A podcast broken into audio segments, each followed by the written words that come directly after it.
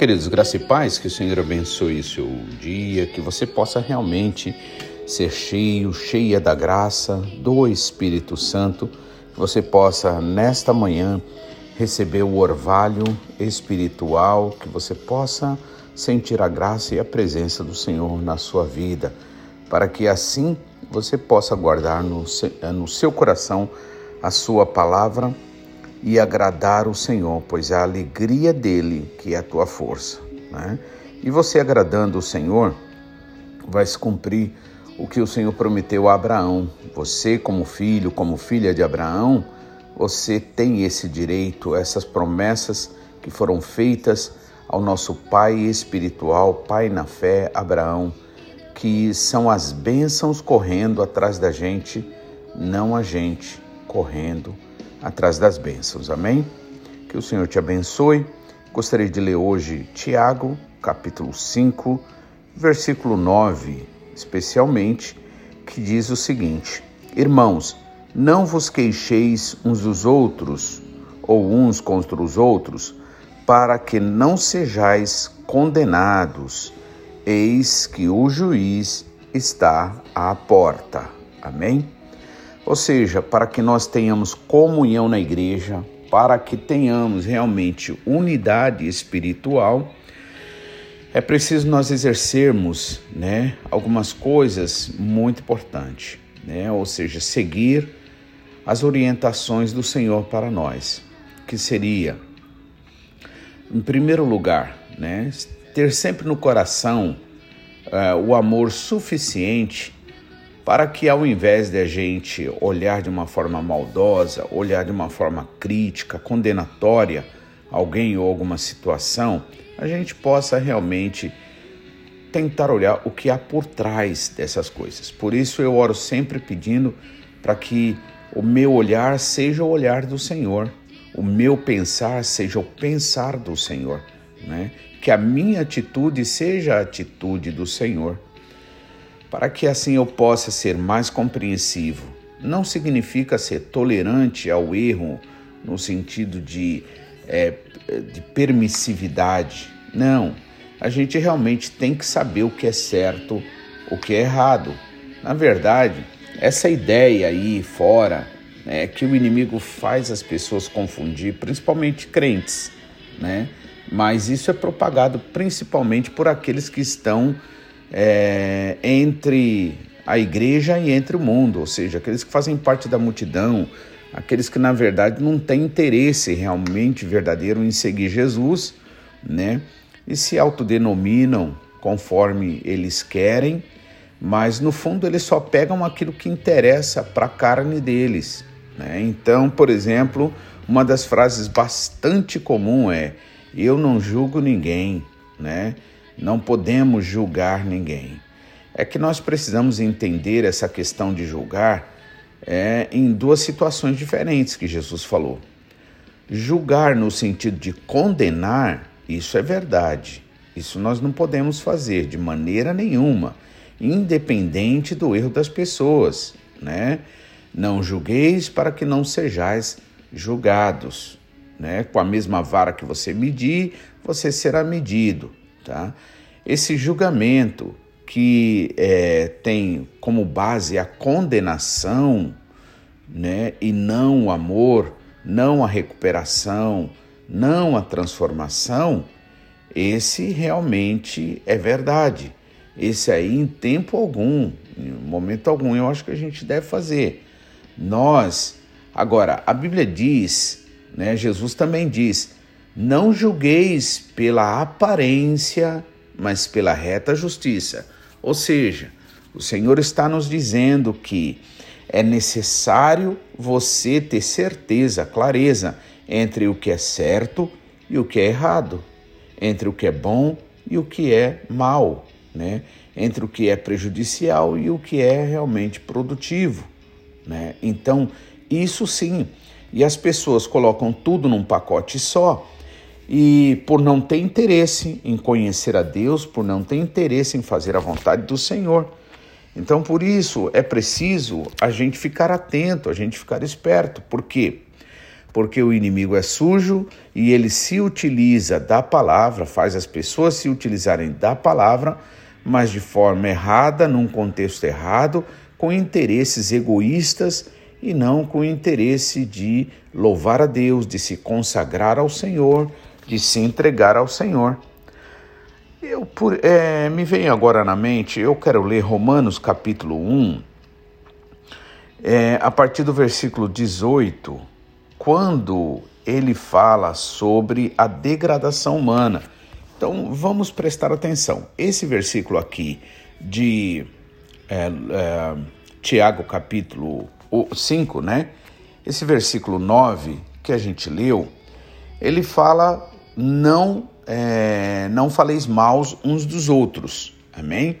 Ou seja, eu preciso entender o seguinte: se eu vejo uma situação fora é, que está errada e que eu não posso, em nome da paz, em nome da cristandade, em nome de ser legal com as pessoas, em nome de não ser julgativo, se eu, é, se eu, eu olhar essa situação, se eu ver essa situação, perceber, então o Senhor chama a gente para estar tá orando sobre isso. Porque há uma diferença entre você ser um religioso, aquela pessoa, é, isso eu digo religioso no sentido farisaico, não a verdadeira religião, né? Também é importante a gente entender isso. Existe sim para Deus a verdadeira religião que a gente leu em é, Tiago também, no, né, em um dos capítulos, que fala sobre que a verdadeira religião para Deus e é, a verdadeira religião imaculada, sem mancha, é aquela: visitar os órfãos e as viúvas nas suas tribulações e fugir da prostituição e não se contaminar com a prostituição do mundo. Então, isso é religião e, nesse sentido, nós precisamos, sim, ser religiosos.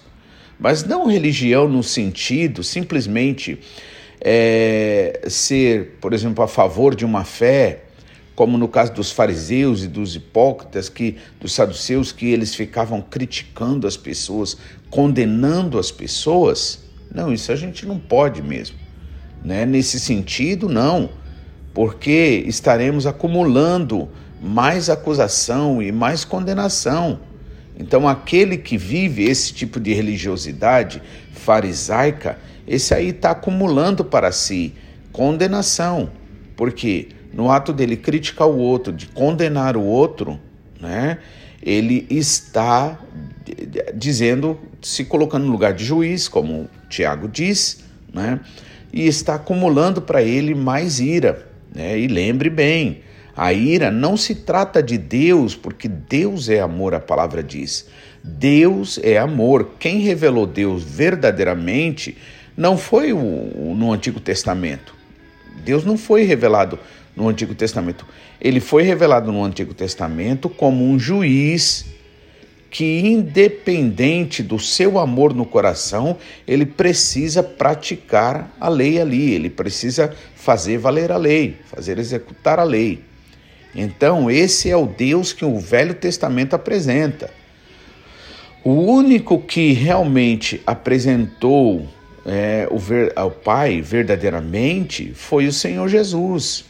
Por isso que em João capítulo 1, versículo 17, diz assim que a lei e os profetas vieram por João Batista, por Moisés, João Batista, mas a graça e a verdade, ou seja, o favor que você não merece, e a verdade que liberta, né, que mostra verdadeiramente quem é Deus, foi através de Jesus Cristo. Então, tanto é que é, em Romanos capítulo 1, é, diz assim: Porque do céu se manifesta a ira de Deus sobre toda a impiedade e injustiça dos homens. Veja só, não está dizendo aqui que a ira de Deus se manifesta contra todos os homens, ou seja, vamos olhar então que Deus aborrece o pecado, Deus odeia o pecado, como nós devemos aborrecer o pecado, né, ter repulsa sobre o pecado, mas ele ama o pecador. Então, uma coisa não tem nada a ver com a outra. E olha o que está escrito, porque do céu, Romanos capítulo 1, versículo 18, né? Do céu se manifesta a ira de Deus sobre toda a impiedade e injustiça dos homens, que mantém, é, que detém a verdade, ou seja, segura a verdade, né? Não deixa a verdade sair solta para ser conhecida e libertar vidas e libera a injustiça retém a verdade, detém a verdade e libera a injustiça. Então, na verdade, a ira de Deus, quando a palavra diz a ira de Deus, se refere ao inimigo. Agora, sim, nesse sentido, a ira de Deus como o inimigo, ele é contra os homens, porque o inimigo tudo que quer ver é a destruição daquilo né, que Deus criou a nós e que é, tem sobre nós uma atenção especial, um amor especial. Veja, esse amor de Deus verdadeiro, essa graça, jamais, se ela for entendida verdadeiramente, ela jamais vai me dar direito, jamais vai provocar em mim, né, aquela, aquela, aquele comodismo né? no sentido de, ah, eu vivo na graça, agora eu faço o que eu quero e bem entendo. Na verdade, é totalmente o contrário.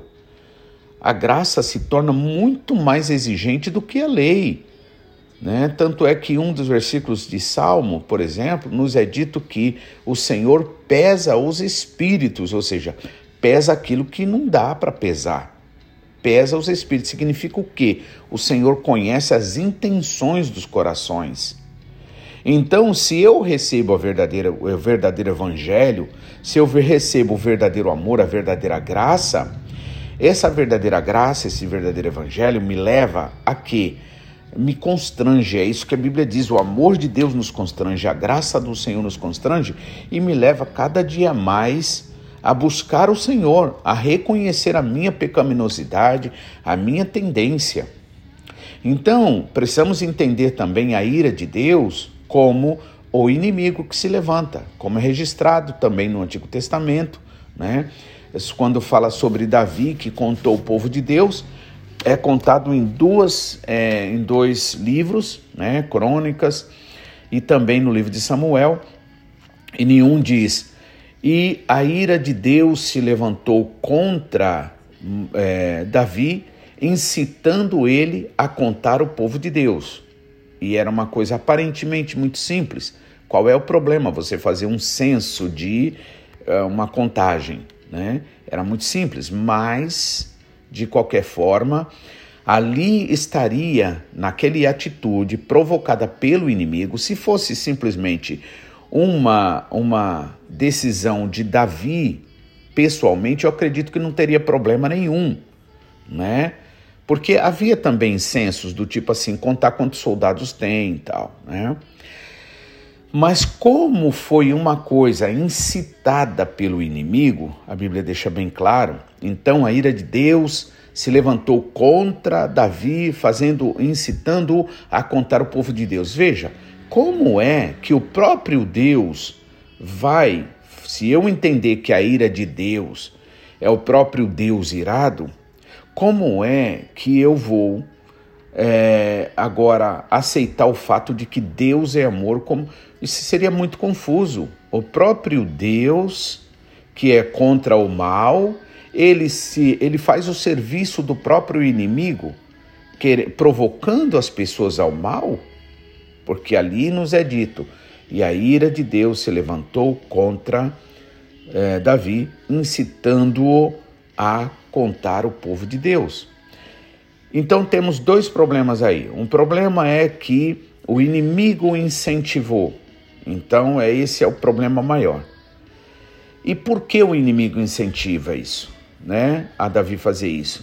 Porque no caso do inimigo, do motivo do inimigo era chamar Deus de mentiroso, porque a promessa de Deus para Abraão foi: que farei a tua descendência como as estrelas do céu. Se você puder contar as estrelas do céu, então vai poder contar né, o número dos seus descendentes. Se você puder contar as areias do mar, então você vai poder contar a sua descendência. Em outras palavras, né, a questão aí está chamar Deus de mentiroso. Então, jamais a ira de Deus pode se referir ao próprio Deus. Que Deus aborrece o pecado, que Deus aborrece a injustiça, que Deus odeia toda forma contrária aos seus princípios, isso é claro, isso a gente não pode jamais ter nenhuma dúvida. Aliás, é preciso ter certeza para quê? Para que a gente entenda bem que não podemos viver uma vida que desagrade ao Senhor. E aí cai naquilo também que Jesus Cristo disse: não tentarás o Senhor teu Deus. Não, não deve tentar em nome da graça, em nome do amor, em nome de que Jesus já pagou na cruz do Calvário. Não porque nós somos chamados para viver em consagração ao Senhor. O Senhor nos santificou, o Senhor nos separou e agora nós precisamos, como é, filhos de Deus, nós precisamos, como, é, como estrangeiros aqui na terra, como embaixadores de Cristo, nós precisamos andar em retidão. E para isso, desde que a gente ande realmente no Espírito, desde que a gente se, alimente das coisas de Deus e não das coisas do mundo, desde que a gente não ignore a voz do Espírito Santo dentro de nós, temos força e graças dadas pelo Senhor para fazer isso, para obedecer. É por isso que, se você não ora, se você não busca o Senhor, se você não consagra ao Senhor, as coisas, a sua vida, tudo, então realmente você encontra muita dificuldade ou quase é impossível você obedecer ao Senhor. Você vai concordar com tudo, você vai concordar com a palavra, mas vai fazer o contrário. E também Tiago nos deixa bem claro isso no capítulo 4, que o Espírito Santo que habita em nós, ele tem ciúmes, ele tem zelo de nós. A gente tem zelo dos nossos filhos, tem zelo dos nossos da, da, das pessoas que nós amamos. E não gostamos de ver elas com relacionamento com qualquer pessoa, com pessoas que têm intenções más. Por que, que Deus, em sua bondade, em seu amor, por que, que o Espírito Santo, na sua graça, acharia que isso não tem nada a ver? Então é preciso a gente encarar o Evangelho com uma seriedade a mais. E uma das coisas que eu oro a Deus é isso. Senhor, em nome de Jesus, Pai, me dá seriedade mais e mais em relação à Sua palavra. Ter seriedade não significa você ser carrancudo, uma, porque na verdade isso não tem nada a ver uma coisa com a outra. Uma pessoa carrancuda é uma pessoa que murmura, é uma pessoa que tem um olhar mau, é uma pessoa que só não sabe, não, não vê o que agradecer. Isso aí é diferente, não tem nada a ver. Ser sério com a palavra de Deus é ter temor do Senhor, que significa levar a palavra de Deus a sério, né? Sabendo o que é ou não agradável ao Senhor. Porque que prazer tem um pai, uma mãe e um filho desobediente? Não tem prazer, tem tristeza. Amor, os pais têm. Mas alegria não tem. Por quê? Porque o filho não dá alegria. Então é, é preciso a gente entender isso para que a gente possa chegar a uma maturidade espiritual, para que a gente não seja levado em, em qualquer vento de doutrina. Hoje em dia, principalmente, irmãos. Hoje em dia, o que você vê aí no YouTube, muitos crentes aí fora, muitos cantores, muitas estrelas. É importante lembrar o seguinte: as estrelas só brilham quando o sol não está brilhando. Entende? Por exemplo, agora, qual é a estrela que você vai ver brilhando aí, né? No, quando é dia? Você não vê, na verdade. Por quê? Porque só quando há escuridão, né? Claro que Jesus disse para a gente ser luz na escuridão, né? No entanto, hoje o que você vê é muito estrelismo aí fora. E isso, e o único que é digno de toda honra, toda glória, todo louvor, toda, né, é, é, toda honra é o, é, o, é o Senhor Jesus, é o nosso Pai Celestial. Amém? Então, é preciso a gente entender isso. Na, na próxima mensagem, eu quero estar tá lendo sobre essa passagem de Romanos, capítulo 1, a partir do versículo 18. Que o Senhor esteja com você, que você realmente possa estar é, buscando agradar o Senhor que você possa dar ao Senhor aquilo que é devido a Ele, dar o seu tempo, dar um tempo especial, né? Vai sim na igreja, se protege naturalmente, com certeza, né? Assim como a gente tem que ir para o trabalho, não tem como evitar. Então, não ir à igreja por uma questão de medos e tal, na verdade, é, não, não, é, não é verdadeiro o sentimento, a não ser em casos específicos mesmo, né? No entanto, se o seu coração arde, deseja mesmo, de verdade, adorar o Senhor, agradar ao Senhor, está na mira do Espírito Santo, por assim dizer, para que você seja cheio da graça, cheia do Espírito Santo, então realmente procure a comunhão na igreja. Não faça como muitos, a Bíblia diz, Paulo diz, que deixam de congregar, tá? Não se enganem, amém? Mas procure dar ao Senhor aquilo que é dele. Né? Somente na igreja é o lugar onde a gente vai sem distração, por assim dizer, estar ali atento à palavra, de fato consagrar aquelas horas ao Senhor. Veja que não é nem o dia inteiro o que deveria ser, para falar a verdade, mas é aquelas horas, aquelas poucas horas. Mas se você for fiel no pouco, no muito você será colocado. Que o Senhor te abençoe, em nome de Jesus e queremos estar tratando sobre essas, esses assuntos né, é, para o nosso crescimento, fortalecimento espiritual, para dar lugar ao Senhor de derramar o seu Espírito Santo, trazer uma renovação espiritual e nos levar realmente a evangelizar, a falar deste amor, desta graça a todos que estão perdidos. Em nome de Jesus, que o Senhor te abençoe. Fiquem na paz.